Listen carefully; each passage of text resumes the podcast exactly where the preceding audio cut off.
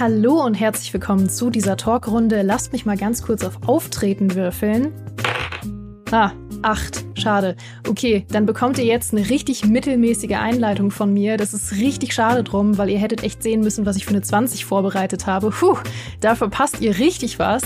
Aber so kann ich euch natürlich nur die ungeschmückten Fakten liefern, nämlich, dass wir heute über eine mögliche Renaissance der Oldschool-Rollenspiele nach Baldur's Gate 3 sprechen wollen, was Oldschool-Rollenspiele eigentlich so besonders macht und ähm, darüber, welche Spiele ihr euch unbedingt jetzt mal anschauen solltet, wenn ihr nach Baldur's Gate 3 eine bärenförmige Leere in euch fühlt. Und dafür darf ich unseren wundervollen ersten Gast begrüßen, dem dieser Talk quasi auf den Leib geschrieben wurde. Ihr kennt ihn natürlich von den Rocket Beans als Pen and Paper Spielleiter, auch vom Game Talk und generell als grundkompetenten Typen. Herzlich willkommen, Steffen. Sehr schön, dass du hier bist. Das ist so viel des Lobes. Hallo, ich bin froh, dass ich mich nicht selbst beschreiben muss. Das ist immer ganz furchtbar. Schön, dass du da bist. Außerdem darf natürlich ein zweiter grundkompetenter Typ nie fehlen, wann immer wir über Pen and Paper und Rollenspiele sprechen. Es ist der Mann, über dessen legendären Pathfinder-Test man heute noch hinter vorgehaltener Hand tuschelt. Herzlich willkommen, Fabiano. Hallo, es war mir eine große Freude, diesen Test zu schreiben und äh, heute hier zu sein. Ich bin sehr gespannt, wo das heute hinführt. Äh, ich habe es schon gesagt, es wurde ganz dringend Zeit, dass man euch beide mal zusammenführt. Ich äh, bin gespannt, wo wir am Ende dieses Talks landen. Und äh, will direkt mal mit einer richtig kontroversen Frage aufmachen, nämlich, was macht für euch denn ein Oldschool-Rollenspiel eigentlich aus? Weil darüber wird ja viel diskutiert. Du willst also direkt die Frage machen, mit der wir uns jede Menge Hass an auf mhm. den Leib schreiben. Ja, die Gamester Talk Community ist auch extrem hasserfüllt. Bei uns schön, gibt's immer nur. Schön. nein, nein, wir sind alle ganz lieb. Dann, dann bin ich beruhigt. Also, ich würde erstmal sagen, Oldschool-Rollenspiele sind erstmal PC-Rollenspiele, um auch mal direkt mit dem kontroversen Take einzusteigen. Das heißt, für PC optimiert. Das bedeutet eher menülastig, eher darauf ausgelegt, dass man mit Maus und Tastatur irgendwo hinklickt und eher ein bisschen langsam. Da ist nicht mhm. viel Action, da muss man nicht irgendwie schnell A drücken, um irgendeinem Angriff auszuweichen, sondern man kann sich jetzt mal hinsetzen und kann sich genau überlegen, was mache ich als nächstes. Das ist für, zumindest das, was für mich das Genre am meisten ausmacht, so, so im Grundgedanken. Äh, ja, und für mich, ich, ich stimme da auf jeden Fall zu. Es ist das etwas entspanntere, etwas gemäßigtere Art des Rollenspiels.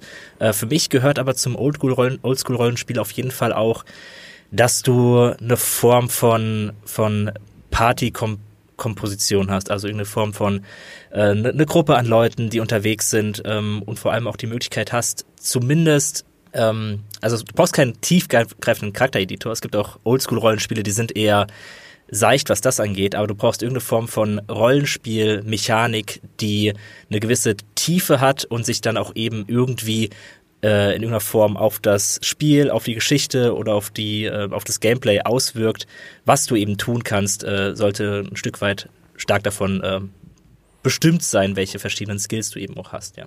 Mhm. Und, und viele Oldschool-Rollenspiele haben ja so auch so ein bisschen die, die Wurzeln im Pen and Paper, weil natürlich mhm. damals in den 90ern viele Leute, die sich dann aufgemacht haben, irgendwie populäre Rollenspiele zu schreiben oder populäre Filme zu drehen, äh, früher einfach Dungeons and Dragons gespielt haben. Und das merkt man natürlich auch an jeder Stelle. Und deswegen ist es vielleicht auch wichtig, dass man, ähm, finde ich persönlich, zumindest auch eine gewisse Form von Charakterbau hat im Sinne von, dass ich entscheiden kann, welche Punkte ich jetzt wo reinstecke und so ein bisschen Fähigkeiten managen kann und auch unterschiedliche Sachen spielen kann. Das Rollen in Rollenspiel und nicht genau. einfach nur eine Person spiele, die quasi schon vorgefertigt ist. Mhm. Ja. Und bevor Baldur's Gate 3 kam und alles verändert hat, was hättet ihr bis dahin als euer liebstes Oldschool-Rollenspiel bezeichnet? Oh, schwierige Frage. Also Baldur's Gate 2, oder okay, anders gesagt. Baldur's Gate 2 ist natürlich der Klassiker. Ähm, ich persönlich mochte Baldur's Gate 1 immer ein bisschen lieber, weil ich eine sehr große Vorliebe habe für klassische Rollenspieleinstiege. Ich mag das, wenn es sehr gesetzt anfängt, mit einer sehr entspannten, äh, bekannten Umgebung. Bei Baldur's Gate 1 ist es ja Kerzenburg, wo du anfängst, wo du dann ähm, erst erfährst, dass irgendwie dein, dein Warden, also dein, ähm, dein äh, Ziehvater offenbar irgendwie mit dir irgendwo hin will und dann entwickelt sich von da das große Abenteuer. Und bei Baldur's Gate 2 ist ja wirklich direkt in die Fresse. Du bist sofort irgendwie in Gefangenschaft von irgendeinem verrückten Zauberer. Äh, deswegen mag ich Baldur's Gate 1 ein bisschen lieber. die sind aber auch schon sehr alt. Ähm, deswegen, ich weiß nicht, mittlerweile würde ich vielleicht fast sagen, dass Pathfinder Wrath of the Righteous mein liebstes Oldschool-Rollenspiel ist, weil ich damit so einen Spaß hatte. Also das ist einfach noch so präsent in meinem Kopf. Ich weiß, Baldur's Gate ist das große Ding und mein Herz hängt sehr an Baldur's Gate 1. Aber Pathfinder, finde ich, hat mir nochmal was gegeben, nochmal diese Liebe so aufgefrischt, dass ich gerade immer noch so ein bisschen in der Honeymoon-Phase bin, äh, was Pathfinder angeht, was jetzt erst wieder durch Baldur's Gate ein bisschen abgelöst wurde. Ähm, ja, ich hatte einfach einen Haufen Spaß, ich habe den Test gerne geschrieben, ich habe das gerne getestet.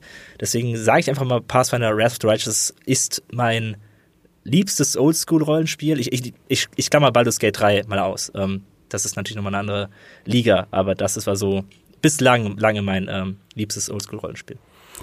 Ich muss sagen, ich muss gleich mal Abbitte leisten, weil ich habe Baldur's Gate 2 damals gespielt, als ich noch jung und äh, unerfahren war und nicht kernkompetent. Vielen Dank, Geraldine, für dieses Wort. Das muss ich mir auf meine Visitenkarte schreiben. Ja. Ähm, und ich bin nie in Baldur's Gate 1 oder 2 reingekommen, weil ich einfach überfordert war von den Mechaniken. Mhm. Weil ich noch zu jung war, weil ich reingekommen bin. Ich habe, glaube ich, mit Baldur's Gate 2 angefangen. Da startet man ja in so einer Art Dungeon.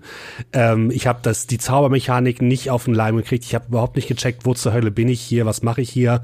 Habe es immer gerade mit Ach und Krach aus dem, aus dem ersten Dungeon rausgeschafft und ähm, stand dann in der offenen Welt in, in Baldur's Gate und dachte mir so, wo, wo muss ich jetzt hin? Naja, spiele ich halt wieder was anderes. Und äh, das habe ich bis heute verfolgt. Ich muss es unbedingt nochmal nachholen, aber ähm, ich höre ja bisher nur sehr, sehr viel Gutes und äh, nach Baldur's Gate 3 habe ich schon wieder Bock bekommen. Ich habe früher tatsächlich eher mit äh, Fallout angefangen. Ich glaube, Fallout war eins meiner ersten wirklich Oldschool-Rollenspiele, ähm, was nochmal ein bisschen besonders war, weil es ein bisschen ja einfach ein anderes Setting hatte als das klassische Fantasy-Setting, was man sonst so kannte. Ne? Und ich glaube, wenn ich jetzt sagen müsste, welches mein Lieblings Oldschool-Rollenspiel ist, abseits von Baldur's Gate, dann würde ich fast eher in Richtung Divinity Original Sin 2 treten, weil es einfach schon sehr, sehr viel hat, was Baldur's Gate 3 so erfolgreich macht. Ähm, und weil es natürlich auch von Larian ist. Und ich ähm, finde, mit Divinity hat, hat Larian einfach den Grundstein gelegt für Baldur's Gate 3. Deswegen ist das ein Easy Pick, kann man fast sagen. ähm, aber auch so Sachen wie äh, Knights of the Old Republic ist weiterhin etwas, was von mir sehr, sehr weit oben auf der Liste steht, was ich regelmäßig immer wieder neu spiele und was äh, einen großen Platz in meinem Herzen hat. Also es ist, es ist schwer zu sagen, weil es auch ganz genreabhängig so von mir ist und so, so tagesabhängig, auf welches Genre ich gerade Bock habe. Das ist so mhm. ganz schwierig bei mir. Mhm.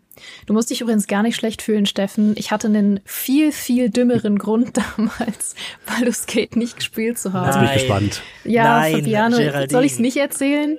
Doch, du musst es erzählen, aber ich facepalme während der ganzen Zeit, in der du das erzählst. Ja, okay? Fabiano ist immer so verärgert, wenn ich das erzähle. Aber ich hatte damals einen furchtbar dummen Grund, Baldur's Gate 2 nicht weiterzuspielen, weil ich hab's angefangen und ähm, und ich weiß nicht, ob es da draußen irgendwen gibt, der mich versteht. Ich weiß aber, dass es eine Mod dafür gibt, die das fixt. Und deswegen weiß ich, es muss mindestens einen anderen Menschen neben mir geben, den das gestört hat. Weil wenn du dich durch dieses Menü klickst und dir deine Fähigkeiten und sowas anguckst, macht es doch immer so ein Scroll-Sound von so einer Schriftrolle. Ah, stimmt, so ein ja. Blättersound, so ein aber es ist so ein extrem aufdringlicher Sound und er hat mich richtig fertig gemacht, weil ich die ganze Zeit versucht habe, meine Fähigkeiten zu lesen und zu verstehen, was ich machen muss und die ganze Zeit dieser Sound in meinem Kopf, ich bin durchgedreht und das war mein erster richtig dummer Grund, es damals nicht zu spielen. Also du musst dich nicht schlecht fühlen. Dann bin ich beruhigt. Aber ich finde es schön, dass es einen Mod gibt, der genau das fixt. Dann kannst ja. du es heute ja nochmal spielen. So, dann hätte ich ja, ja jetzt ja. nichts mehr davon ab. Absolut, absolut. Ähm, aber ich dachte mir, wir sind ja hier, wir sind hier ehrlich im Talk, deswegen erzähle ich das. Aber ähm, nur, ich will jetzt nicht indiskret sein, aber ist es auch bei echtem Papier so oder war es wirklich einfach nur der, dieser, dieser sehr laute und sehr penetrante Sound? Das ist ja auch immer der gleiche, ne? Es ist ja keine ja, ja. Variation drin. Es ist ja immer dieses, dieses Rumgeblätter. Es ist wirklich nur dieser eine spezifische Sound gewesen. Ich kann es dir nicht sagen, was das war, aber der hat mir Kopfschmerzen bereitet. Das verstehe ich, das verstehe ich. Also ich meine, ja. manche Leute können nicht mit, mit äh, Ungeziefer in Videospielen klarkommen. Da finde ich das so auch einen sehr guten Grund, ein Videospiel mal links, links liegen zu lassen, auch wenn es Baldur's Gate 2 ist. Oder Danke, dass du das so sagst. Ich, ich weiß, es kommt nicht von Herzen, es ist kein wirklich guter Grund, aber trotzdem danke, dass du es gesagt hast. Ähm, ich muss auch noch darauf eingehen, das habe ich jetzt auch schon ein paar Mal erzählt, aber was du gesagt hast, Fabiano, mit dem äh, Anfang, dass du ja gerne so alltägliche Anfänge magst in Rollenspielen, bin ich ja. so krass bei dir, weil da hat mich Baldur's Gate 3 fast ein bisschen vor den Kopf gestoßen, weil man ja direkt auch mit sowas richtig Absurdem anfängt und sich erstmal fragt, wie ich wollte doch erstmal kurz reinkommen, wer mein Charakter ist und jetzt äh, muss ich hier eine Gehirn-OP durchführen. Äh, das hat mich fast vor den Kopf gestoßen, aber danach wird's ja dafür umso schöner und ist ja wirklich also exorbitant gut einfach, Charaktere ausspielen zu lassen, von denen man genau weiß, wer sie sind. Also das ist fantastisch. Ja, das ist halt das Larian-Phänomen. Also Larian ist halt ein Entwicklungsstudio, die machen keine Stories, in der es darum geht, dass du als äh, Rübenbauer ausziehst, gegen ein paar Goblins kämpfst und am Ende deinen äh, Stiefvater vom Thron stößt oder so. Nee, in Larian-Spielen geht's halt richtig ab. Da setzen Götter alles in die Waagschale, da geht's um den Untergang der ganzen Welt, da wirst du äh, von irgendwie halbgöttlicher Macht erfüllt, um deine Aufgabe erfüllen zu können. Das ist eben typisch Larian. Ähm, und das ist halt auch einer der Gründe, warum ich Divinity jetzt nicht äh, genannt hat, auch wenn es ähm, wenn es tatsächlich ein easy Pick war, wie Steffen ja gesagt hat, weil es auch ein sehr, sehr gutes Rollenspiel ist. Ähm, aber das war so ein bisschen, ist immer ein bisschen der Punkt, bei dem ich nicht so 100% warm werde mit Larian. Äh, das, die Kunst ist halt, dass Baldur's Gate 3 unabhängig davon so absurd gut ist und so unfassbar tolle Rollenspielmechaniken hat, dass mir das wirklich egal ist. Es, es gibt auch Leute, die finden explizit den Anfang von Baldur's Gate 3 ja richtig gut, weil es ja schon auch eine Stärke ist, dass du direkt in die Action geworfen wirst. Irgendwie du bist auf so einem ähm, Gedankenschinderschiff mitten in der Hölle und musst dich da durchkämpfen und weißt nicht, was los ist und Kapseln und Maden, die dir ins Auge gesetzt werden. Alles explodiert, Teufel, äh, Githyanki, Drachen. Es passiert alles so viel. Ähm, mich überwältigt das immer, weil ich eben auch gerne eben, da kommt dieser Rollenspielaspekt ja her, du hast ja gerade schon gesagt, diese Faszination dafür, einen Charakter zu verkörpern. Und äh, ich stimme dir dazu, mir fällt es auch leichter, wenn ich erstmal die Ruhe habe, herauszufinden, wer ist mein, meine Figur eigentlich in seinem Privatleben? Also, was hat diese Person bislang gemacht, bevor alles vor die Hunde gegangen ist, bevor sie gezwungen war, ihre Heldenreise anzutreten?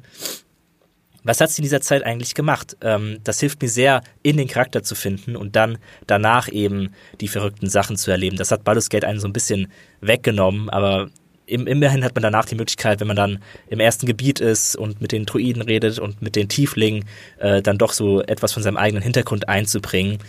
Ähm, aber ja, das, da, da stimme ich dir zu. Der Anfang hat mich auch etwas abgeschreckt, vor allem weil ich ihn sehr oft gespielt habe. Ich habe ihn ja schon im Early Access gespielt und äh, Early Access war ja nochmal so eine Sache, wo noch sehr viel sehr unrund war.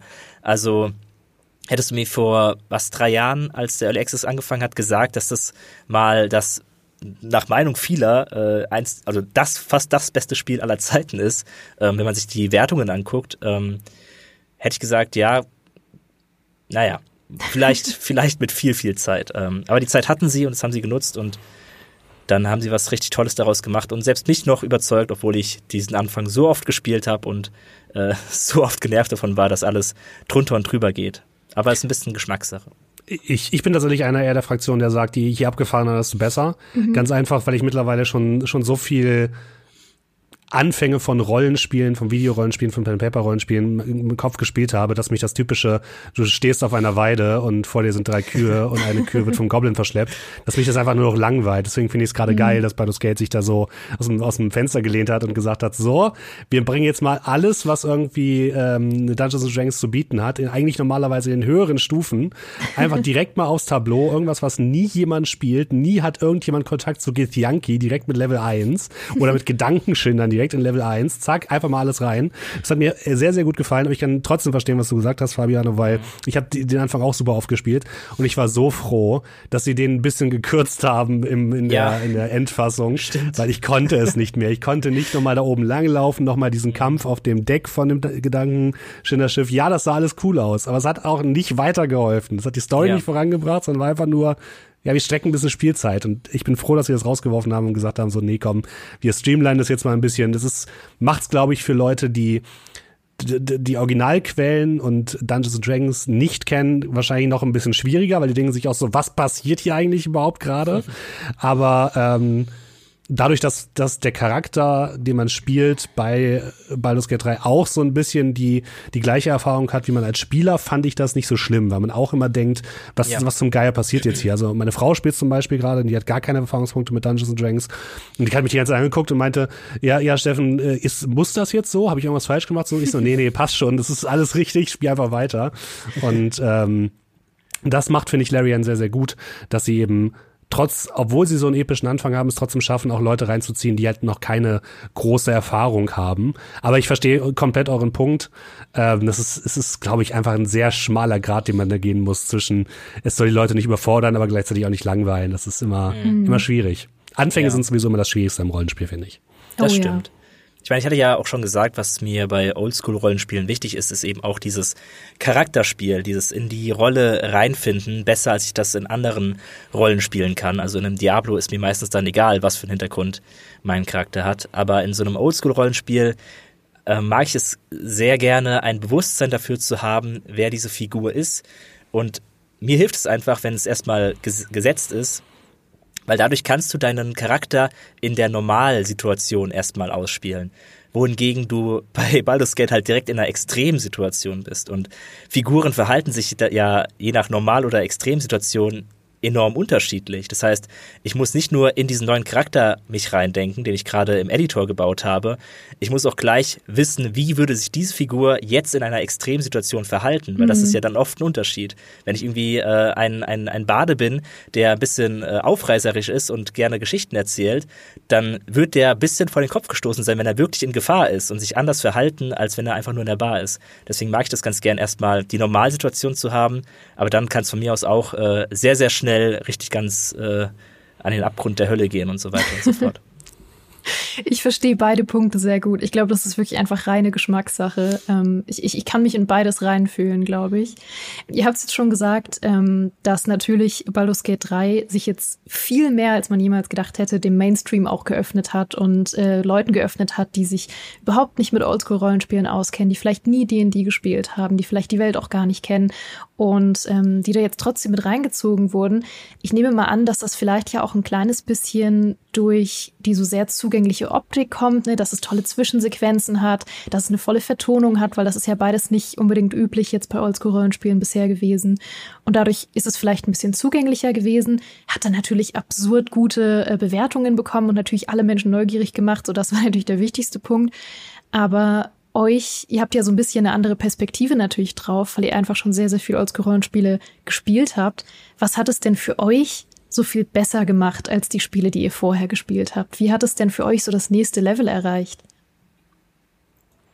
Also ich glaube tatsächlich, die Präsentation und die, die Vollvertonung hat einen Riesenunterschied gemacht, weil ähm, es gibt, glaube ich, viele Classic Oldschool-Rollenspiele, die Leute wieder weglegen, wenn sie merken, dass sie sehr, sehr, sehr viel lesen müssen. Das ist halt mhm üblich bei diesen Spielen, dass man eben keine Vollvertonung hat und dass man nicht, wenn man mit, man kann zwar mit allen Bauern reden, die irgendwo in, in der Stadt herumstehen, aber jeder hat dann halt auch Textboxen, die man durchlesen muss. Und das ist dann immer eine große Herausforderung gewesen. Da ist es natürlich bei, bei Baldur's Gate ein bisschen einfacher. Ich muss aber auch sagen, dass wenn man genau drüber, drüber nachdenkt, ich es sehr schwierig finde, da tatsächlich zu sagen, was Baldur's Gate 3 anders macht, weil sie machen einige Dinge viel, viel besser.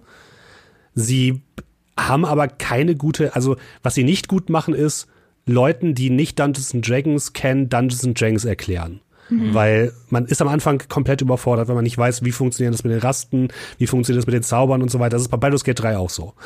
Und sie schaffen eigentlich, haben sie die gleichen Probleme oder die gleichen Herausforderungen wie auch andere Oldschool-Rollenspiele, auch die, die es in den letzten Jahren sehr erfolgreich waren, aber halt nicht so erfolgreich wie Baldur's Gate 3. Nehmen wir mal keine Ahnung, ein Pathfinder Kingmaker oder ein Pillars of Eternity ähm, oder ein ja, Divinity Original Sin 2.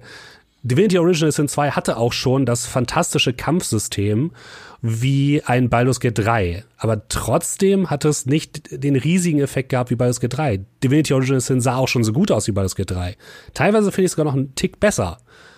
Aber es hat trotzdem nicht den Impact gehabt. Und das ist irgendwie schwer zu erklären. Ich glaube, es hat auch teilweise einfach mit der Marke Baldur's Gate zu tun, dass halt viele Leute äh, wissen, ah, Baldur's Gate, das habe ich vielleicht früher gespielt, das möchte ich jetzt nochmal wieder erleben. Sie haben, ich glaube, es hat auch damit zu tun, dass Larian mittlerweile einfach ein Standing hat in der Rollenspiel-Community, die einfach wissen, dass Larian gute Sachen macht nach ähm, Divinity Original Sin 2. Und ich glaube auch, dass es so ein bisschen, natürlich auch so ein bisschen den aktuellen D&D-Hype einfach bedient hat. Damit will ich Larian nicht abschreiben, dass sie gute Spiele machen, aber es ist natürlich auch so, dass ähm, Dungeons Dragons aktuell immer noch sehr, sehr beliebt ist und einen kleinen Hype erfährt und dass wir letzten Endes ähm, ja an, an einem bestimmten Punkt sind, wo Dungeons Dragons einfach sehr gut funktioniert und wo vielleicht das gleiche in einem anderen Setting wie Shadowrun oder sowas vielleicht nicht funktioniert hätte. Ja, es sind auf jeden Fall gute Punkte. Äh, also gerade gerade die Optik und das Vollvertont ist, glaube ich, wirklich ein echt ein großer Punkt, weil auch andere Oldschool-Rollenspiele waren schon dazu in der Lage, Geschichten sehr sehr dynamisch zu erzählen. Ähm, also, dass man halt eigene Entscheidungen fällt und dass dann Sachen passieren und dass sich dann die Handlung irgendwie verändert. Also gerade ein Pathfinder Wrath of the Righteous, da kannst du ja teilweise wirklich sehr, sehr andere Geschichten erleben. Also nicht so, dass die dass du dann ganz woanders bist als normalerweise, aber wie die Geschichte verläuft, wer deine Verbündeten sind, wer deine Begleiter sind, das kann sich alles äh, verändern, je nachdem, was für Dialogoptionen du wählst, was für eine Klasse du bist. Dann reagieren Leute auf dich, wenn du jetzt irgendwie ein Elf bist und dann hast du eine vielleicht eine Nebenquest oder halt nur ein paar Dialogzeilen, die darauf eingehen, dass du ein Elf bist oder du stehst irgendwie anders zu NPCs äh, oder deine Klasse hat einen Einfluss oder eben ja was du was du so entscheidest und das gab es ja vorher auch schon so aber das war unter anderem auch deshalb möglich, weil die Optik so reduziert war und so wenig Voice Acting notwendig war, dass du halt sehr viel sehr einfach umsetzen konntest. Und was mich halt wirklich weggeblasen hat bei Baldur's Gate ist, dass es so gut aussieht, ohne dafür die Tiefe und die Entscheidungsfreiheit zu opfern. Weil je mehr Grafik du da hast, da hast, je mehr Szenen du darstellen musst, also sie haben es ja selber gesagt, wie viel Inhalte sie erstellt haben, die die Leute niemals sehen. Äh, Gerade wenn du böse spielst, es gibt so viele Möglichkeiten, böse zu spielen in Baldur's Gate, machen die wenigsten Leute. Und deswegen lohnt es sich natürlich nicht, dafür aufwendige Dialoge zu schreiben und zu vertonen und äh, Emotionen und Animationen zu erstellen. Aber Baldur's Gate macht das. Und das ist halt der Wahnsinn, dass sie so eine grafische Opulenz haben und das alles darstellen können, obwohl sie dafür ihre spielerische Freiheit nicht opfern. Und das hat mich eben am meisten beeindruckt. Und dazu kommt noch, ähm, dass das Kampfsystem auch unfassbar davon profitiert, dass Larian sehr gut verstanden hat, wie sie, also sie hatten ja schon die ganzen Umgebungs, ähm, Ver Verzweigungen und Umgebungseffekte in Divinity, dass man halt eben Wasser machen konnte und dann Blitze drauf oder du jagst irgendwas in die Luft und Öl und Feuer und alles äh, ist effektreich und so weiter. Ähm, da waren sie ein bisschen eingeschränkt bei Baldur's Gate, weil sie ja D&D hatten und D&D nicht so sehr darauf ausgelegt war, diese ganzen Umgebungsvariationen äh, umzusetzen, weil es ja nicht wirklich dafür gemacht war.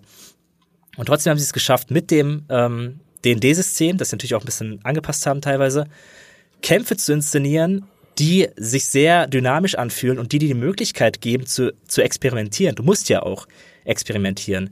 Ähm, eben weil sie die ganzen Kampfarenen sehr clever designt haben mit verschiedenen Höhenunterschieden und Brücken, die du abschießen kannst und so weiter und so fort. Das hat es für mich auch nochmal äh, einfach besser gemacht, dass ich im, im Vergleich zu anderen Oldschool-Rollenspielen, die auch auf D&D basieren, wie eben Pathfinder, dass da viele Gefechte meistens sehr ähm, flach sind. Also, also nicht inhaltlich flach, sondern einfach die Ebene ist flach. Du stehst auf einem Bereich und alle Gegner sind auf der gleichen Höhe wie du, während hingegen bei Baldur's Gate 3 durch diese 3D-Umgebung äh, so oft verschiedene Höhenverhältnisse herrschen, Gegner, die fliegen und äh, eben über Brücken laufen und da entsteht so eine Dynamik einfach, so ein wunderschönes Herumpuzzeln und Fummeln, dass es mir einfach Spaß macht, in die Kämpfe reinzugehen und immer andere Sachen zu probieren. Ähm, das war so die zweite große Stärke, die mir im Vergleich zu anderen Oldschool-Rollenspielen bei Baldur's Gate 3 sehr, sehr imponiert hat. Steffen, ich wollte dir noch ein bisschen Raum geben gerade. Ich, ich, ich weiß, du bist immer, du bist immer dankbar für jeden Raum, ja. den du kriegst, äh, um über Baldur's Gate, über Baldur's Gate reden kann. Ja. Stimmt, ja. den also, wollte ich dir gerade nicht wegnehmen. Ich glaube, was man noch mal sagen kann, ist auf jeden Fall, dass was was ähm, Larian einfach richtig gemacht hat, ist, dass sie, was das eigentliche Storytelling angeht, einfach wahnsinnig gut sind. Dass sie mittlerweile sehr, sehr viel da gelernt haben und dass sie, genau wie Fabiano es gerade gesagt hat, einem das Gefühl geben, Probleme zu lö lösen zu können, wie auch immer man das selbst möchte und es funktioniert. Dass man immer das Gefühl hat, dass sich das Spiel auf die Spielenden anpasst und nicht, dass sich die Spielenden auf das Spiel anpassen müssen. Und das ist etwas, was eine krasse Leistung ist, die finde ich auch gerade, wenn man so auf große AAA-Studios guckt und große AAA-Produktionen, heutzutage nicht mehr ganz so gut funktioniert, wo es vielleicht auch bei vielen Leuten einfach einen Disconnect gibt zwischen dem, was man als Spielender möchte und dem, was vielleicht die, die Publisher oder die Entwickler einem präsentieren möchten. Und das schafft, schafft Larian einfach exorbitant gut und auch die Story hat mich, hat mich sehr tief reingezogen, hat mich sehr, sehr auch wenn sie am Anfang, finde ich, ein bisschen, ein bisschen schwer losgeht und ein bisschen lange brauchen, um so ein bisschen in Fahrt zu kommen. Spätestens ab Akt 2 war ich so, so, tief drin, dass ich irgendwie jeden Tag mir gedacht habe, okay, wie geht's bloß weiter, was mache ich jetzt hier? Und auch das, das, das Rollenspielgeschichten mich noch überraschen, ist auch nichts, nichts, ähm, was was von der Hand zu weisen ist, aber was ich immer jeden Tag erlebe. Das ist auch so ein bisschen, ein bisschen schade, weil man hat mittlerweile immer so die, die 0815 Story, man ist der Auserwählte, irgendein seltsames Ritual wahlweise oder ein Artefakt oder ein, äh, eine, eine Prophezeiung ähm, führt dazu, dass man selbst derjenige ist, der die Welt retten muss. Und es gibt böse Leute, die das verhindern wollen. Mhm. Und das ist so die meistens die Standardstory. Und ich finde, das haben sie bei, bei Larian einfach sehr, sehr gut gemacht, dass es eben nicht so ist, dass du das Gefühl hast, du, du bist irgendwie jetzt, du bist zwar irgendwie auch ein Auserwählter oder eine Auserwählte und hast irgendwie das Gefühl, dass du jetzt der Held oder die Heldin bist, die die Welt retten muss, aber gleichzeitig ist es so eine typische, so eine total persönliche Geschichte. Du hast halt einen Gedankenwurm in dir drin. Was mache ich denn jetzt? Und das finde ich, finde ich sehr schön, dass es halt die, die Grund, die Grundstory einfach sehr, sehr basic ist und gleichzeitig darum aber so viel krasser Scheiß einfach passiert, der einen komplett sprachlos zurücklässt von interessanten äh, Spielcharakteren. Äh, gleichzeitig nimmt sich Larian aber selbst auch nicht so ernst, äh, weswegen es auch sehr, sehr viel Humor in der Spielwelt gibt. Alleine wenn man mit den ganzen Toten redet oder den ganzen Tieren redet, gibt es sehr, sehr viel, worüber man auch einfach herzlich lachen kann. Und ähm, auch wenn Dinge schief gehen und wenn wenn, wenn Dinge nicht funktionieren oder Dinge anders verlaufen, als man selbst gedacht hat, ist es kein Game Over. Es gibt im, ohne jetzt viel zu viel zu spoilern, aber es gibt in Akt 2 einen großen Kampf, der stattfindet, äh, relativ am Anfang von Akt 2 und da ist es so, dass ich diesen Kampf nicht geschafft habe. Und da ich mir aber für den ersten Run-Through gesagt habe, okay, ich lade jetzt nicht ständig neu, habe ich das quasi geschehen lassen und daraus ist eine wahnsinnig spannende Geschichte für meinen Charakter persönlich entstanden. Und wenn ich mit, mit anderen Leuten gesprochen habe, äh, meinten die halt so, hä, warum hast du nicht einfach geladen? Und ich so, ja, warum denn? Es ist einfach eine mhm. coole Geschichte, die daraus entsteht. Und für mich hat das einfach nochmal Baldur's Gate 3 nochmal auf eine weitere Ebene gehoben, weil ich das Gefühl hatte, auch wenn ich diesen Kampf jetzt nicht geschafft habe, wenn ich jetzt eine persönliche Niederlage meines Charakters erlebt habe, dadurch ist mein Charakter und ich selbst, wir sind dadurch ge gewachsen an dieser Niederlage und haben Dinge in Zukunft halt anders gemacht. Und das fand ich wahnsinnig interessant und, und wahnsinnig mutig auch von Larry in diesen Schritt zu gehen. Weil normalerweise bei anderen Rollenspielen ist es dann, du solltest den Kampf eigentlich gewinnen, ähm, hier hast du eine Option zu, zu laden. Mhm. Und das ist halt nicht das, was Oldschool-Rollenspiele ausmachen. Ich weiß noch, ähm, bei Fallout eins oder zwei ist es, glaube ich, ähm, hat man als erste Quest, man muss einen Wasserchip besorgen, damit das eigentlich, damit der eigentliche Vault quasi ähm, überleben kann. Und dafür hat man eine bestimmte Anzahl von Tagen Zeit. Und ich war, als ich das gespielt habe, ich war viel zu jung dafür, ähm, halt immer total gestresst, weil ich dachte, okay, ich muss das jetzt unbedingt schaffen. Weil ich es nicht geschafft habe, habe ich sofort das Spiel neu gestartet, weil ich muss es ja schaffen. Mhm. Und dann habe ich irgendwann mal weitergespielt und habe gemerkt, so, nee, das Spiel geht einfach weiter, auch wenn ich diese, diese, diese Zeit Schranke gerissen habe. Und ich so, hä, warum geht das Spiel? Also ich habe das überhaupt nicht verstanden, warum das Spiel jetzt weitergeht, weil ich habe doch verloren. Ich habe die Aufgabe doch nicht geschafft. Mhm. Und das ist eben auch etwas, was, was mich an, an Oldschool-Rollenspielen und auch an den alten Vertretern eben so fasziniert, dass es eben Möglichkeiten gibt, Geschichten zu erzählen und nicht einer Geschichte zu folgen. Es ist kein Buch, es ist ein interaktives Medium, ein Medium, wo wir selbst die Geschichten erzählen und nicht die Entwickler uns ihre Geschichte erzählen. Mhm. Ja, das ist ein richtig guter Punkt. Also gerade wenn man aus dem Pen and Paper Bereich kommt, ist es so ein Segen als äh, Spielleiter irgendwie äh, Spielende zu haben, ähm, die ein Gespür für Geschichte haben, wo man weiß, okay, ich kann mich darauf verlassen, dass diese Leute ganz gut einschätzen können, wann aus einer Niederlage oder einer scheinbaren Niederlage eine tolle Geschichte entstehen kann. Und diese Fähigkeit als äh, Spielender auch bei Baldur's Gate zu haben, ähm, gibt euch so, so viel. Man muss sich da manchmal ein bisschen durchringen, eben diese, dieses Versagen auch anzunehmen. Und ich ähm, würde auch sagen, wenn ihr das Gefühl habt, dass ihr gerade gescheitert seid und euch das emotional so fertig macht, dass ihr keine Lust mehr aufs Spiel habt, dann ladet ruhig neu. Ähm, aber wenn man ein Gespür dafür hat, wann lohnt es sich neu zu laden und wann könnte daraus was Tolleres entstehen, wenn ich einfach weiterspiele, das gibt einem sehr, sehr viel und das macht Baldur's Gate ganz hervorragend. Ich hatte das auch ähm, im dritten Akt irgendwann, äh, hatte ich eine Begleitergeschichte, die sehr dramatisch war, mit brutalen Endkampf und alles Mögliche. Und ich war sehr zögerlich, als ich Entscheidungen fällen musste in dieser Situation, weil ich so hin und her gerissen war zwischen zwei Optionen und dann versucht habe, den Mittelweg zu gehen und im Endeffekt habe ich dann nichts von beiden bekommen. Ähm, und da dachte ich mir auch kurz, oh, das ist ziemlich hart. Das, da, da habe ich einen Begleiter verloren und ich habe noch ganz viele andere Sachen äh, in die Wege geleitet, die furchtbar waren. Und ich dachte mir so, soll ich neu laden? Aber nee, ich habe dann gedacht, das war einfach ein Fehler von der Figur, die ich da gespielt habe, die mit dieser Situation nicht umgehen konnte. Und ähm, da muss ich jetzt die Konse Konsequenzen tragen. Und da bin ich bis heute stolz drauf. Ich denke so, so gerne an meinen ganzen ersten Baldur's Gate Run zurück, weil ich finde, dass es einfach eine tolle Geschichte war, die ich da erlebt habe. Ähm, kommt vielleicht immer auch auf die Person an und was dann wirklich passiert und was eben nicht passiert und wer stirbt und was einem dann vielleicht entgeht.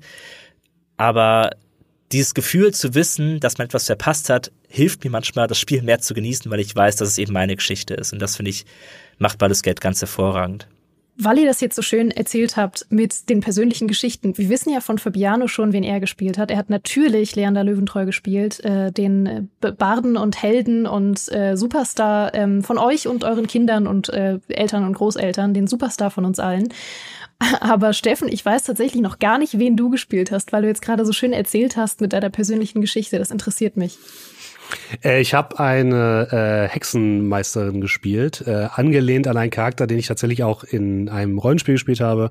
Äh, nicht was irgendwo, also was zumindest nicht bei uns läuft und ähm, ein Tiefling ähm, ähm, ähm Warlock, wobei ich das nicht ganz abbilden konnte, weil ähm, Baldur's Gate 3 ja nur die die die Basic Klassen sozusagen hat und die Basic ähm, Unterklassen, die man wählen kann und nicht schon erweiterte Sachen, die man vielleicht in anderen Dungeons Dragons Regelwerken findet.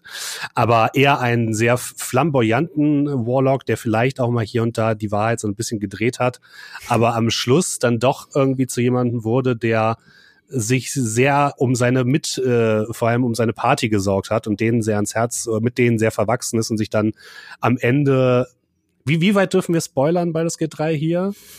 Uh, äh, schwierig. Hm, also ich sag mal so, sich dann am Ende ähm, sein eigenes Leben mehr oder weniger aufgegeben hat, um sich jetzt äh, den anderen Begleitern seiner ähm, seiner Party anzuschließen. Und das fand ich fand ich sehr interessant, weil ich den wirklich am Anfang sehr doch ein bisschen auch egoistisch gespielt habe und immer so gesagt habe so ja, die Hauptsache, ich kriege jetzt hier diese Larve aus meinem Kopf heraus. Alles andere ist mir völlig egal. Und ähm, das hat sich dann aber so ein bisschen, also mein eigener Spielstil hat sich dann so ein bisschen gewandelt und gerade eben auch nach dem, nach diesen Ereignissen Akt 2 habe ich dann gemerkt, so, okay, jetzt ist irgendwie hier, jetzt hat Larian hier mal ganz doll auf den äh, Dark Mode Knopf gedrückt für die Story hm. und dann musste sich mein Charakter auch so ein bisschen um, umändern, hat sich ein bisschen angepasst und das war fantastisch. Ich kann aber auf jeden Fall nur allen Leuten sehr wärmstens empfehlen, mal Hexenmeister zu spielen, weil es gibt nichts, es gibt ja sowieso nichts Lustigeres in Baldur's Gate 3, als Leute von der Klippe zu stoßen oder irgendwo runterzuschmeißen. und äh, mit dem, mit dem Hexenmeister hat man den schaurigen Strahl, den kann man verbessern, dass man Leute damit wegschießen kann. Es gibt nichts Lustigeres. Vor allem, wenn man am Ende des Spiels dann drei Stück davon hat und äh, drei Leute einfach mal zehn Meter durch die Gegend fliegen. Es ist mhm. fantastisch. Kann ich nur wärmstens empfehlen. ja, da passt natürlich auch die perfekte äh, Geschichte von Leander Löwentreu dazu ähm, wie du mal versehentlich, behauptest du ja immer noch, einen wirklich netten Charakter von der Klippe geschubst hast und dann hinterher erzählt hast, ah ja, ist ganz schlimm, er ist in der Schlacht gefallen. Wir werden ihn alle vermissen. Es ist keine Lüge gewesen. Er ist in der Schlacht gefallen. Ja. Halt von der Mauer auf den Boden. Naja, Classic ja, aber auch das, ne, dass, dass das geht, dass das einfach funktioniert. Also mm. ist doch wunderbar, das finde ich fantastisch. Und dann ja. äh, hast du übrigens ein äh, Lied gespielt, um die Menge aufzuheitern. Ja, das stimmt. Das war eine wundervolle Abfolge an Ereignissen. Das finde ich gut, ja. ja. Und es gibt ja auch um mich herum gesammelt und dann noch schön getanzt und äh, mitgepfiffen, mm. ja.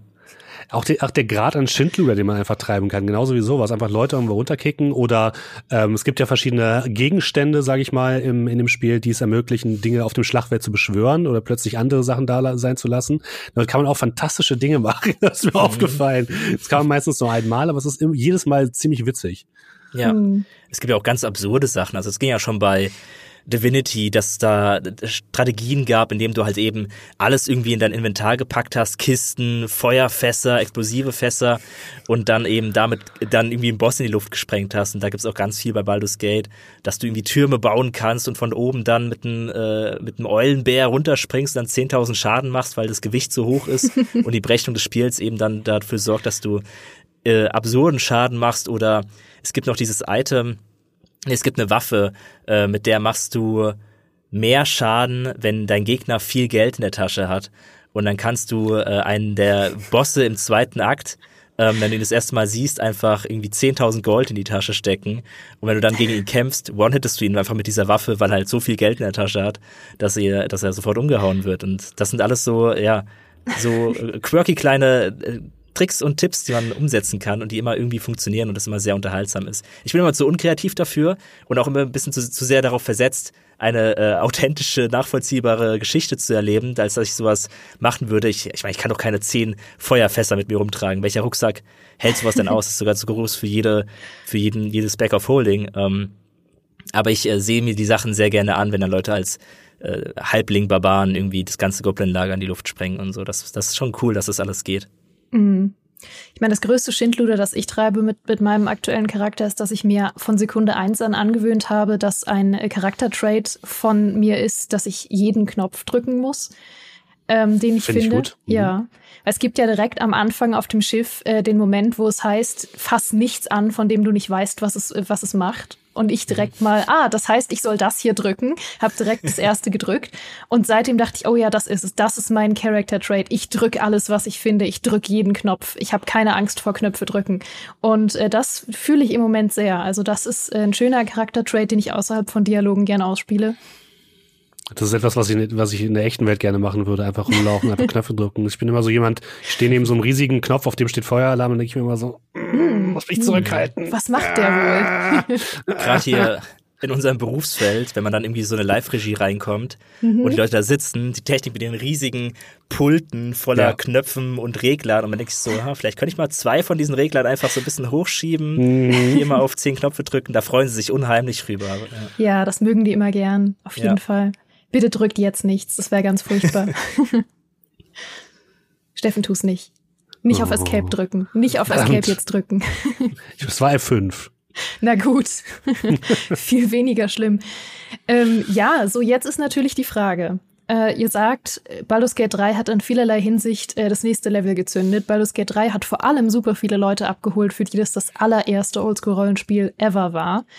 Und die fühlen ja jetzt manchmal so eine gewisse Leere in sich und suchen, man merkt es ja überall, gibt es jetzt Listen für Spiele, die so ähnlich sind wie Baldur's Gate oder Leute fangen jetzt zum ersten Mal an, D&D zu spielen, weil sie irgendwie verzweifelt nach so einem Gefühl suchen, was ihnen Baldur's Gate 3 gegeben hat.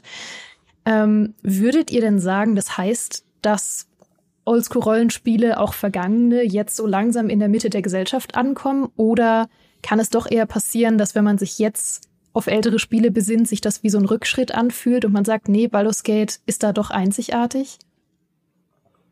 Also ich glaube, es ist schon schwierig, jetzt von Baldur's Gate 3 dann andere äh, CRPGs oder Oldschool-Rollenspiele äh, zu spielen, weil eben Larian, und das haben auch viele Leute gesagt, und das stimmt auch, eine gewisse Sonderstellung hatte. Sie konnten, sie hatten die Zeit und sie hatten das Geld, ähm, zum Beispiel diese Sachen zu machen, wie eine Vollvertonung oder sich nochmal besonders mit dem Regelwerk und dem Kampfsystem zusammenzusetzen. Und manche oder viele alte Rollenspiele hatten das nicht oder haben das nicht. Es gibt natürlich Ausnahmen, die ganz großen äh, AAA-RPGs ähm, wie Dragon Age beispielsweise oder eben Knights of the Old Republic, die haben das teilweise. Äh, da kann man also, wenn man so ein bisschen die sich ja die die Optik so ein bisschen herunterdreht und da nicht so sehr ein Auge drauf hat, kann man sich das nochmal antun. Aber ansonsten hat man, glaube ich, wahrscheinlich immer das Gefühl eines, eines gewissen Rückschrittes zumindest, mhm. wenn man jetzt nicht ähm, Spiele spielt, die relativ jung sind, wie eben Divinity, wie ein Tyranny oder wie ein, ähm, ja, wie Pillars of Eternity zum Beispiel, ja. Mhm. Deswegen ist es ein bisschen schwierig, glaube ich. Ja, das stimmt schon. Ich glaube nicht, dass der Schritt so leicht wird von Baldur's Gate hin zu anderen Oldschool-Rollenspielen. Ich glaube eben, weil wir auch von gemeint haben, dieser visuelle Aspekt ist ein sehr großer Faktor dafür, warum Baldur's Gate 3 momentan so sehr beeindruckt und spätestens, wenn du dann äh, Pathfinder spielst und dich oder halt auch Pillars of Eternity und wirklich seitenweise Dialoge lesen musst, wo dann halt oft nur die ersten Sätze vertont sind oder nur vereinzelte Abschnitte oder halt gar nichts vertont ist, das das wird für den für den Großteil ähm, der Leute oder halt für für die Mitte der Gesellschaft ähm, schwieriger sein, sich daran dann wieder zu gewöhnen. Ich glaube, ich, ich stimme da Steffen zu, so Sachen wie äh, die alten Bioware-Sachen, Dragon Age ähm, oder, oder ja eben hier Knights of the Old Republic, auch wenn das ja schon wirklich sehr altbacken ist. Aber es soll ja ein Remake immer noch irgendwie kommen. Äh, vielleicht, vielleicht wird das noch was. Also so ein Knights of the Old Republic, das aussieht wie Baldur's Gate, da würde das, ich mich schon gut freuen. Ja, das wäre ja, ganz, das stimmt. Das wäre eine süße Verlockung auf jeden Fall. Und ähm, ja, aber ich hoffe auf jeden Fall, dass, äh, dass es dabei bleibt, dass das Genre auf jeden Fall diesen Frühling, das es gerade erlebt, weiter erleben darf, weil es ist ja schon seit einigen Jahren so, also die Oldschool-Rollenspiele waren ja im Grunde tot. Also es gab ja eine, eine, ganze Zeit lang, wo, abgesehen von BioWare, die ja dann auch nach Dragon Age 1 ein bisschen davon abgerückt sind, diese richtigen Oldschool-Rollenspiele zu machen, weil auch Dragon Age äh, Inquisition ist eigentlich kein, kein Oldschool-Rollenspiel mehr. Äh, Mass Effect im Grunde eigentlich auch nicht, auch wenn du da Party-Management hast und solche Sachen. Ähm, aber die, die sind schon ein Stückchen weiter weg von dem, was, was man als klassisches Rollenspiel kennen würde. Die gab es ja eine ganze Zeit lang nicht. Und dann wurde irgendwann Pillars of Eternity gemacht. Dann kam äh, Wastelands zurück und ähm, äh, hier, wie heißt das, äh, Numenera, ähm, Tides of Torment, äh, Tides of Torment, ja. genau, genau. Torment äh, kam, kam wieder. Das ist übrigens auch, also wenn du äh, gerne liest, dann musst du dieses Spiel spielen, weil ja. da kriegst du einen kompletten Roman serviert. Äh, und das kam dann wieder alles und das war dann wieder so ein neuer Frühling. Pathfinder kam, die machen jetzt auch Rogue Trader. Ähm, das heißt, die, die sind erst wieder so im Kommen gewesen und waren jetzt, und jetzt jetzt kulminiert in Baldur's Gate 3. Und die Sorge, die ich wissen hatte, war, dass Baldur's Gate 3 jetzt so gut ist und so umfangreich und in einer, auf eine Art und Weise gemacht wurde, die viele andere Studios nicht reproduzieren können. Mhm. Ein äh, Owlcat Games wird jetzt kein Pathfinder machen, das aussieht wie Baldur's Gate. Ähm, das können wir uns abschmieren. Deswegen war meine Befürchtung ein bisschen, dass äh, Baldur's Gate dafür sorgt, dass dieser Frühling langsam zu einem Herbst wird, weil die Leute eben jetzt eher das haben wollen von einem Oldschool-Rollenspiel. Ich selber hatte ja gemerkt, ja, ich wünschte, ich könnte mich auf eine Zukunft einstellen, in der jedes Rollenspiel so aussehen würde und so funktionieren würde wie Baldur's Gate. Das wird nicht passieren. Ähm, deswegen ist meine Hoffnung einfach nur, dass Baldur's Gate diesen, dieses, dieses Aufleben, dieses Aufblühen der Oldschool-Rollenspiele verlängert und jetzt nicht dafür sorgt, dass die Erwartungshaltung ein Niveau erreicht, dass viele äh, davon abgeschreckt sind, jetzt wieder zurückzugehen zu den Oldschool-Rollenspielen, die wir ähm, normalerweise bekommen. Das wäre mein einziger Wunsch, weil auch diese normalen Oldschool-Rollenspiele sind sehr, sehr spielenswert und machen unfassbar viel Spaß und erfüllen mein Leben sehr, dass sie wieder so häufig vorkommen. Und ich hoffe einfach, dass es dabei bleibt, dass die weiter gemacht werden, ähm, dass man immer noch Spaß damit hat und nicht jetzt jeder angesichts dessen, was Baldur's Gate geleistet hat, den äh, Kopf einzieht. Ähm, ich glaube nicht, dass das passiert. Ich glaube, so viel Selbstbewusstsein äh, traue ich den Studios schon zu. Ähm, ich hoffe, dass die Leute, die das dann auch kaufen, nicht plötzlich abgeschreckt sind und dann irgendwie keine Lust mehr darauf haben, sich ein bisschen mit etwas biederer Grafik und mehr Lesen zufrieden zu geben. Mhm. Ich, ich hoffe vor allem, dass sich äh, große AAA-Publisher oder Entwickler, die mal bekannt waren für eben diese Rollenspiele, wie beispielsweise äh, BioWare, mhm. ähm, dass die sich vielleicht endlich mal am Riemen reißen und merken, dass man immer noch in diesem Genre Erfolg haben kann. Und zwar nicht ja. nur äh, ähm, ähm, kritischen Erfolg, sondern eben auch ähm, kommerziell uh. äh, kommerziellen ja. Erfolg. Ne? Ja. Also, dass man eben nicht nur gute Wertungen einheimsen kann, sondern damit auch noch Geld verdienen kann. Ja, man kann damit bestimmt nicht so viel Geld verdienen wie mit einem äh, Service-Game, was irgendwie sechs, sieben Jahre läuft. Aber man, es, es wird trotzdem gekauft. Die Leute wollen es trotzdem haben. Die Leute finden es trotzdem cool. Und das Einzige, was die Leute, glaube ich, abgeschreckt hat, diese Spiele nicht mehr zu spielen und nicht mehr zu kaufen, ist, weil sie sich mehr oder minder von dem verabschiedet haben, was sie früher mal waren, nämlich tatsächlich mhm. ähm, Rollenspiele, die schon von der Komplexität her deutlich höher waren. Baldur's Gate ist auch kein einfaches Spiel. Es ist ein sehr komplexes Spiel, trotzdem ist es erfolgreich und äh, man muss nicht immer alles ähm, es gibt Abnehmer für, für, für Spiele und auch für Rollenspiele, die keinen so hohen Anspruch haben, die, die, wo man vielleicht einfach nur eine Geschichte erleben möchte in vielleicht einer etwas kürzerer Zeit und sich nicht mit so viel Text oder verschiedenen Mechaniken auseinandersetzen muss. Aber es gibt eben weiterhin auch diesen Markt von den Leuten, ähm, die eben sich auch wirklich in so eine Spielwelt reinfallen lassen wollen, die eben belohnen, dass Spielwelten und Spiele kleinteilig sind, die belohnen, dass sie Sachen finden können, die andere Leute vielleicht nicht gefunden haben, die Sachen ausprobieren wollen und die sich einfach längere Zeit Zeit mit einem Videospiel befassen wollen, dass dieser Markt noch existiert. Ich hoffe einfach, dass das Baldur's Gate 3 jetzt auch den, den großen Publishern und Entwicklern mal wieder klar gemacht hat die vielleicht auch versuchen, ähm, Spiele, die vielleicht auch bald rauskommen, wie ein Star Wars Outlaws, ein bisschen mehr in die Richtung zu entwickeln und wieder merken, mhm. okay, wir können ein bisschen mehr Komplexität reinbringen, als wir vielleicht eigentlich dachten. Und das ist für mich die große Hoffnung, mit der ich Baldur's Gate 3 verbinde.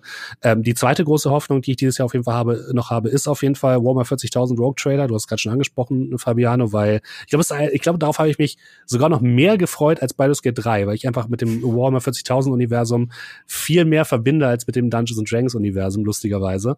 Und da äh, habe ich richtig Bock drauf. Es sind noch drei Wochen. Ich bin gespannt. Ich erwarte kein Baldur's Gate 3, aber ich erwarte ein gutes Rollenspiel im Warhammer 40.000 Universum, was auch nicht selbstverständlich ist. und äh, da können wir uns auf jeden Fall noch drauf freuen. Also für alle Leute, die jetzt äh, Baldur's Gate 3 ähm, durchgespielt haben und warten äh, auf was Neues, in drei Wochen könnt ihr noch mal gucken. Dann, dann schauen wir mal, ob sich Rogue Trader da vielleicht einreihen kann, zumindest äh, auf einem guten zweiten Platz. Ich bin mhm. gespannt. Ich muss auch sagen, was, was Steffen gerade äh, meinte, dass die ganzen alten Big Player, die ja früher tolle Rollenspiele gemacht haben, wie eben BioWare, äh, dass die vielleicht wieder was davon lernen könnten von Baldur's Gate. Das Traurige ist ja eigentlich, dass Baldur's Gate 3 viel zu spät kommt. Denn wenn man bedenkt, wo wir schon mal waren im Bereich der AAA-Rollenspiele, hätten wir eigentlich schon viel früher viel weiter sein können, wenn beispielsweise BioWare das, was sie mit Dragon Age Origins angestoßen hätten, in dieser Form konsequenter fortgesetzt hätten, weil Baldur's Gate 3 ist ja äh, final eine, eine modernere Version von, von Dragon Age Origins, in dem, wie es seine Welt inszeniert und seine Dialoge inszeniert. Ähm, das war, war halt was, wo früher, wozu früher nur große Publisher überhaupt in der Lage gewesen wären, von dem sie aber abgerückt sind ähm, weil sie dann halt lieber alles casualisieren wollten und vereinfachen wollten und äh, etwas mehr Action da reinbringen wollten und dann nicht mehr so darauf abgezielt haben, diese Oldschool-Rollenspielerfahrung in einer 3D-Umgebung mit toller Grafik darzustellen, sondern eben dachten, ja, da machen wir halt Third-Person halbes Action-Rollenspiel daraus. Ähm, das, das heißt, wir hätten schon früher etwas wie Baldur's Gate haben können. Und meine Hoffnung ist ganz genau das, was Steffen gerade gesagt hat dass BioWare das vielleicht sieht und sich so sagt, ey, eigentlich haben wir hier bei Electronic Arts, die zig Milliarden Dollar im Jahr verdienen, doch auch die Ressourcen, sowas zu machen wie Baldur's Gate. Warum machen wir Anthem? Warum machen wir Dragon Age Inquisition? Wir könnten, wir hätten das schon längst machen können, was, was Larian da getan hat. Wir wollten es einfach nur nicht. Und mhm. deswegen fand ich auch teilweise die, also nachdem Baldur's Gate 3 veröffentlicht wurde, nachdem die guten Kritiken reinkamen, gab es ja auch eine ganze Schwemme an äh, Leuten, die sich auf Twitter gemeldet haben, gerade EntwicklerInnen, die gesagt haben, so hey, das, das kann man nicht replizieren oder auf was anderes überbringen. Das fand ich tatsächlich teilweise ein bisschen verlogen, zumindest von eben den großen Publishern. Mhm. Natürlich kann das ein Activision oder ein mhm. EA. Die, ja. Natürlich können die das. Oder ein Ubisoft könnten das auf, ohne Probleme können die es replizieren. Sie wollen es nur nicht, weil sie lieber Service Game machen, Service Games machen, die wir ihnen über eine längere Zeit mehr Einnahmen versprechen. Das ist eine Entscheidung, die man respektieren kann. Aber dann dürfen sie sich hinterher nicht hinstellen und traurig sein, wenn ihre Spiele keine so gute Wertung bekommen oder kein so gutes Feedback aus der Community. Bestes ja. Beispiel ist Modern Warfare 3. Äh, ähm. Ja. Oder dann sogar gekillt werden. Also es gibt ja. die die Beispiele sind ja endlos für für große Publisher, die das Service Game machen wollten und das dann nie wirklich vom Boden gekriegt haben, das dann schon in der Entwicklung gescheitert ist. Ähm, irgendwie jetzt so ein Hyenas bei Creative Assembly, wo Mil Millionen reingesteckt wurden und dann äh, ja krepiert das Spiel einfach, bevor es überhaupt draußen ist. Ähm, oder halt auch Square Enix mit, mit äh, Avengers wollen sie dann halt ihr großes Marvel-Service-Spiel haben und es spielt kein Mensch. Also es ist nicht so, als könnte man nicht auch mit Singleplayer-Rollenspielen äh, erfolgreich sein und ein Studio am Leben halten, ähm, weil das funktioniert besser, wenn die Leute dein Spiel mögen, wenn du gute Kritiken bekommst und universell gesagt wird, das ist das Spiel, was ihr alle spielen müsst, dann hast du Erfolg damit, dann, dann äh, verdienst du natürlich weniger, als wenn jetzt die Leute, die Baldur's Gate spielen, auch noch DLCs ohne Ende kaufen würden, aber immer noch genug, um das nächste Baldur's Gate zu machen. Ja, das Bild, das ihr da zeichnet, ist so genau die Waage, von der ich sehr, sehr gespannt bin, in welche Richtung sie kippen wird, die nächsten Monate und auch Jahre. Also ob es jetzt mehr in die Richtung gehen wird, dass sich mehr Studios davon inspiriert fühlen und sagen, hey, genau dieser Hunger, den gibt es jetzt nach Baldur's Gate 3 und wir können und wollen den stillen und wollen mehr in die Richtung auch anbieten. Oder ob sie sich wirklich so eingeschüchtert fühlen, dass sie sagen, wir werden, äh, wir fühlen uns da zu sehr in die Ecke gedrängt. Äh, Gerade kleinere Entwickler, wo man das viel eher nachvollziehen kann als bei Leuten mit enormen finanziellen Ressourcen. Äh, wir fühlen uns da in die Ecke gedrängt. Wir können das nicht in der Inszenierung machen, wie es Baldur's Gate 3 gemacht hat. Wir können vielleicht auch eine coole Geschichte schreiben, aber wer weiß, ob die Leute das dann noch wollen und so. Also ich bin sehr ges gespannt, in welche Richtung das kippen wird. Also ob wir entweder eine wirklich große Flut an neuen Oldschool-Rollenspielen oder zumindest Spielen, die davon inspiriert sind, bekommen werden. Oder ob äh, jetzt alle die Finger davon lassen und sagen, oh mein Gott, das können wir unmöglich auch schaffen. Hm. Ich bin hm. sehr, sehr gespannt, wie das, wie das weitergeht. Ich hoffe, sie tun es nicht, weil eigentlich, wenn man mal drüber nachdenkt, sind vom rein technischen Standpunkt, finde ich, Oldschool-Rollenspiele eigentlich fast das, was man am einfachsten schreiben kann oder mit am einfachsten. Man braucht halt eine gute Geschichte. Das ist, glaube ich, die größte Herausforderung, die viele Leute haben, weil es, glaube ich, auch nicht so viele Leute gibt, die zum Beispiel so große Erfahrungen darin haben, im Videospielbereich heutzutage noch so krasse Stories zu schreiben oder auch alleine Dialoge zu schreiben in so einem hohen Maße, wie es zum Beispiel Larian getan hat. Ähm, aber ansonsten, so rein technisch, ähm, klar, man sollte sich natürlich mit modernen Game Engines und so weiter auskennen, aber man muss jetzt nicht das, das Rad neu erfinden, sondern die Grundlage wurde eben schon vor 30, 40 Jahren geschaffen. Und man kann sich, wie es eben auch Baldur's Gate gemacht hat, beliebter Rollenspiel, Pen-and-Paper-Rollenspiel, Welten und Regelwerke relativ gut bedienen. Ich hoffe ja weiterhin, dass Vampire Bloodlines irgendwann nochmal rauskommt und dann da vielleicht irgendwie nochmal ein, ein Flock äh, in die Erde setzt. Und, ähm, und nicht in mein Herz dann, wie im Moment. Ja, und dann, äh, dann, dann wären wir doch eigentlich, das ist doch eigentlich schon so weit. Ich meine, wir als, als Pen Paper Rollenspieler wollen doch eigentlich nicht mehr als eine gute Geschichte. Es kann ja. ruhig ein bisschen altbocken aussehen. Das ist fein für mich. Ja, für mich ja. auch. Aber Steffen, du hast mir jetzt das Herz gebrochen, indem du Vampire Bloodlines erwähnt hast. Äh, das ist ich, äh, immer. Wir mussten es irgendwann erwähnen. Ja, mussten wir, mussten wir. Micha und ich haben uns neulich auch schon im langen Talk irgendwie eine Stunde darüber äh, ausgekotzt, wie furchtbar alles ist für Bloodlines-Fans aktuell und wie traurig ja. wir sind. Leider ja. Leider ja. Ah, aber ja, das ist auch so ein Ding, ne? Das Original Bloodlines ist ja auch kein Oldschool-Rollenspiel im klassischen Sinne, aber hat ja auch Oldschool-Rollenspiel-Aspekte, weil es eben mhm. auch äh, ganz klar auf dem Pen-and-Paper-Regelwerk basiert und äh, das ja auch in den Mechaniken deutlich macht. Also das ist was, ähm, was ja auch funktioniert, ne? Diese, diese Mischform, die ja auch Dragon Age am Anfang vielleicht ein bisschen noch war und die vor allem Bloodlines war, diese Mischform, die fehlt mir auch sehr. Für alle, die ähm, wie wir sagen, mein Gott, Spiele können auch komplett beschissen aussehen, da kenne ich gar keinen Schmerz. für die würde ich gern doch noch mal so eine kleine Empfehlungsrunde jetzt zum Abschluss machen für Spiele, die man sich jetzt unbedingt mal anschauen sollte, wenn man sagt, ich brauche irgendwie mehr davon. Und bevor wir damit anfangen, gibt's hier eine kurze thematisch passende Werbung. Ich vermute ja mal, dass es euch da draußen ganz genauso wie uns geht und ihr schon die ein oder andere schlaflose Nacht über Baldur's Gate gesessen habt, selbst wenn vielleicht am nächsten Morgen um 8 Uhr in der Früh schon das nächste Meeting anstand. Oder vielleicht fehlt euch zu solchen Spielemarathons ja auch noch die passende PS5. Und in beiden Fällen kann ich euch verraten, dass Holy euer bester Freund ist. Denn Holy ist zum einen die gesündere Alternative zu klassischen Energy Drinks, weil es eben ganz auf künstliche Farbstoffe verzichtet, auf Zucker und es setzt auf Koffein statt auf Taurin. Und zum anderen könnt ihr bei Holy gerade ganz exklusiv als Gamestar Talk Community, also alle ihr da draußen, die gerade zuhört, eine PS5 im Holy Sleeve gewinnen. Und dafür müsst ihr einfach nur bis zum 28.11. über den Online-Shop via unseres Links, den ich euch in die Beschreibung packe, beziehungsweise unseren 5 Euro Rabattcode Gamester5 bestellen und ihr seid automatisch bei der Verlosung dabei, egal mit welchem Einkaufswert. Aber wenn ihr euch jetzt fragt, nun, was kann ich denn da überhaupt bestellen? Was wäre denn überhaupt was für mich? Dann kann ich euch sagen, so einiges.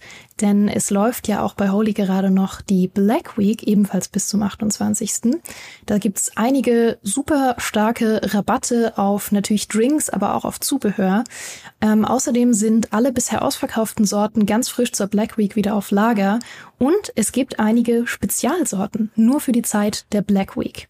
Das ist zum einen die Sorte Wildberry Wolf. Ich glaube, das könnte was für euch sein, wenn ihr es ganz besonders fruchtig mögt oder zum Beispiel auch auf äh, Früchtetee steht. Die andere Sorte, das ist Woodruff Wolf. Das ist für euch Waldmeister-Fans da draußen. Ich sehe euch. Ich weiß, wir sprechen eine Sprache.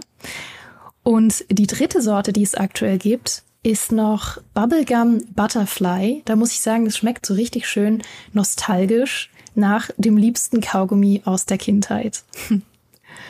Wenn ihr das Ganze jetzt aber auch erstmal nur ausprobieren wollt und noch Neukunde seid und vielleicht sagt, ich will nicht nur die Energy Drinks ausprobieren, sondern auch die Hydration Drinks von Holy und die Eistees, dann gibt es im Moment in der Zeit der Black Week noch ein Spezial-Probierpaket für euch. Das ist das Starter Set Deluxe und darin stecken 14 Energy Drinks, 14 Eistees, 12 Hydration Drinks und dann noch ein Shaker zum Zubereiten. Und das gibt's in der Zeit der Black Week für nur 34,99 aktuell. So, jetzt aber noch eine Sache, denn zusätzlich zum GameStar Gewinnspiel gibt es auch noch das Black Week Gewinnspiel bei Holy zurzeit. Da bekommt ihr pro 10 Euro Einkaufswert ein Ticket fürs Gewinnspiel, bei dem ihr unter anderem ein Squadmobil oder ebenfalls eine PS5 gewinnen könnt, also quasi doppelte Chancen auf eine PS5. So, lasst es einfach mal kurz auf euch wirken. Schaut super gerne vorbei im Holy Online Shop, um so als Vorbereitung für eure nächste große, lange Rollenspiel-Session. Ich packe euch den Link zum Online Shop, auch mit den Teilnahmebedingungen zum Gewinnspiel und vor allem mit unserem 5 Euro Rabatt für die Gamestar Community in die Show Notes. Schaut gern vorbei.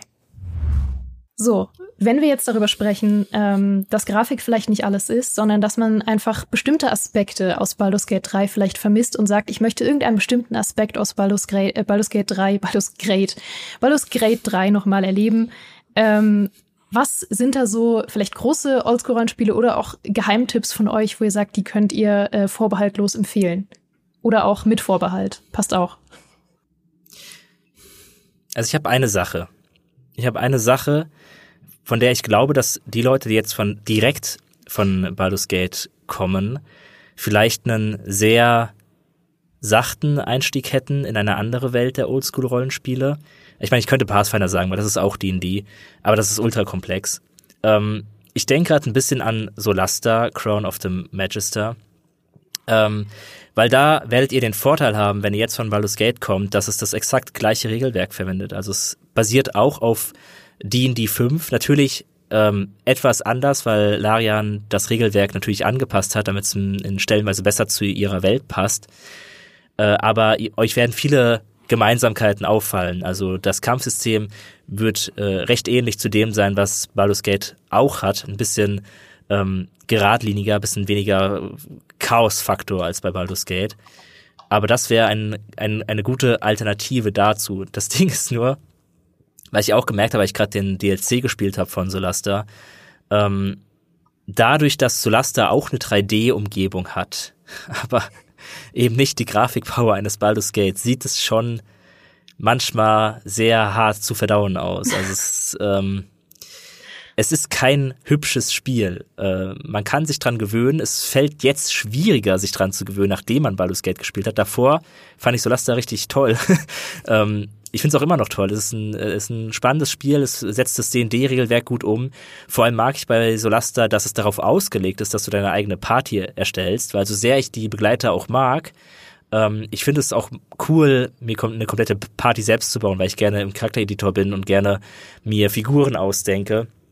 Ähm, deswegen macht mir das einfach Spaß, äh, auch mehr als nur meinen Hauptcharakter zu erstellen. Ich finde es auch super, dass man bei Baldur's Gate mittlerweile die Mietlinge im Spiegel, also im magischen Spiegel anpassen kann. Äh, bei meinem zweiten Run mit meinem, äh, mit meinem dunklen Verlangen, mit meinem bösen Charakter, äh, habe ich gerade ein paar selbst erstellte Mietlinge.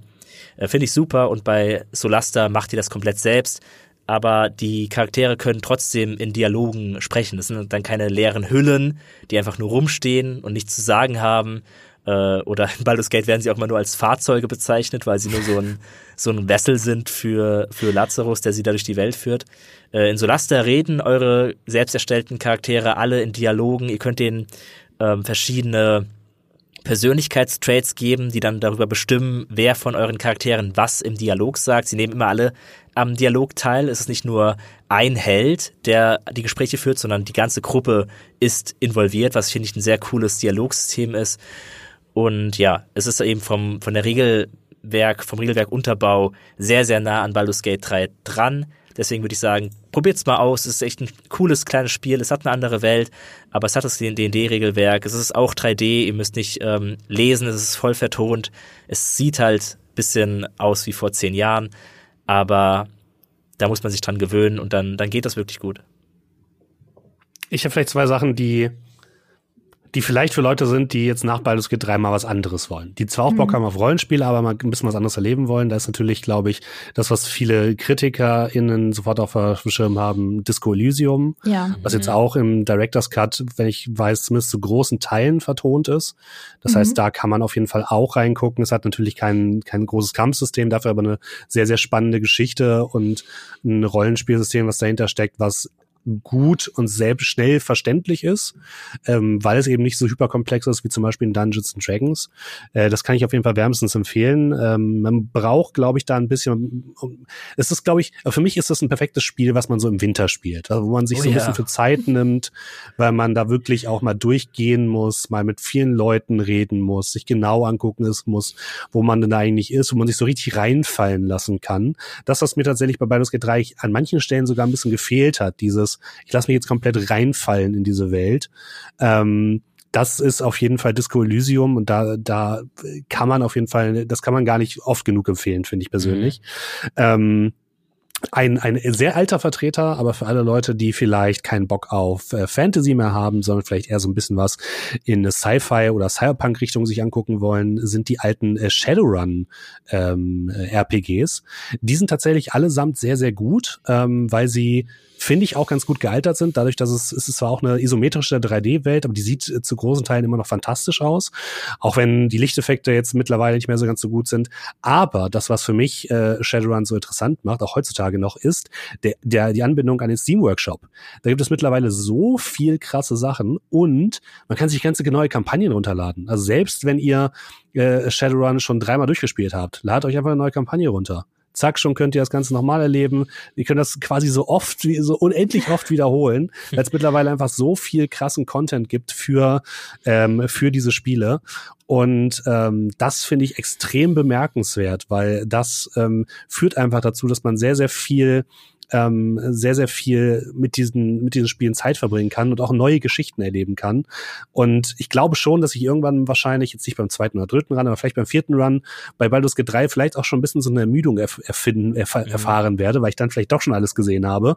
Bei, bei Shadowrun kann ich mir einfach eine neue Kampagne runterladen, die von irgendjemand aus der Community gemacht worden ist, der genauso viel Liebe für das Genre hat wie, wie ich und ähm, kann damit neuen Spaß haben. Und das finde ich ziemlich gut und hoffe, dass es da vielleicht demnächst oder irgendwann mal bei Baldur's Gate auch nochmal eine Möglichkeit gibt, vielleicht editorenmäßig ein bisschen was anzuschmeißen. Sie hatten ja in Divinity Original Sin 2 den GM-Mode, wo man zumindest ein bisschen was machen konnte.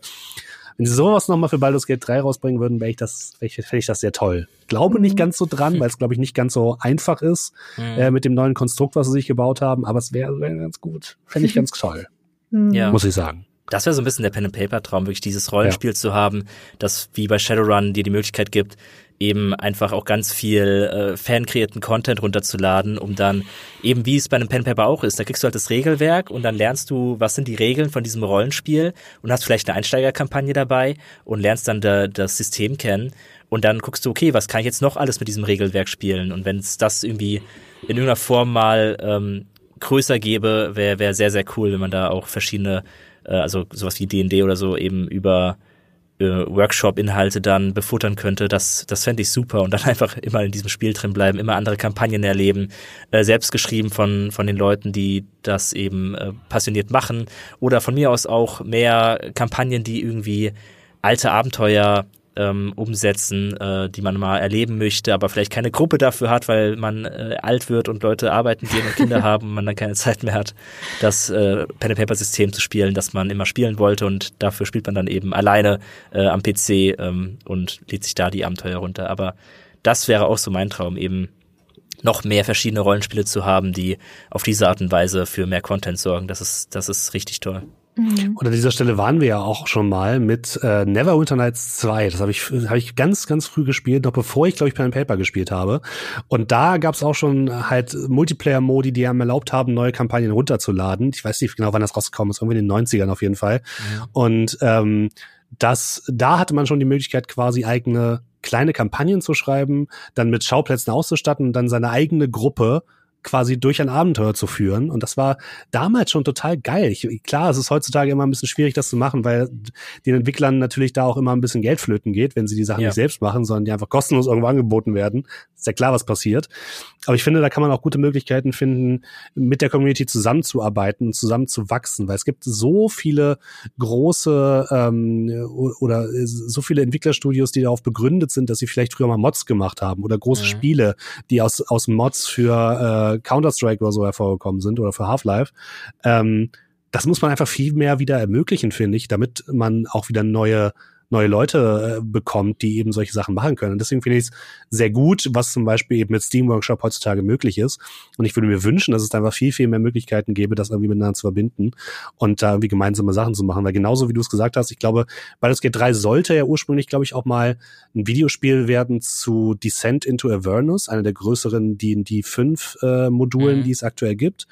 Das merkt man eben auch noch durch den Anfang und durch den großen Anteil von Teufeln, die da drin auftauchen. ähm, relativ großen.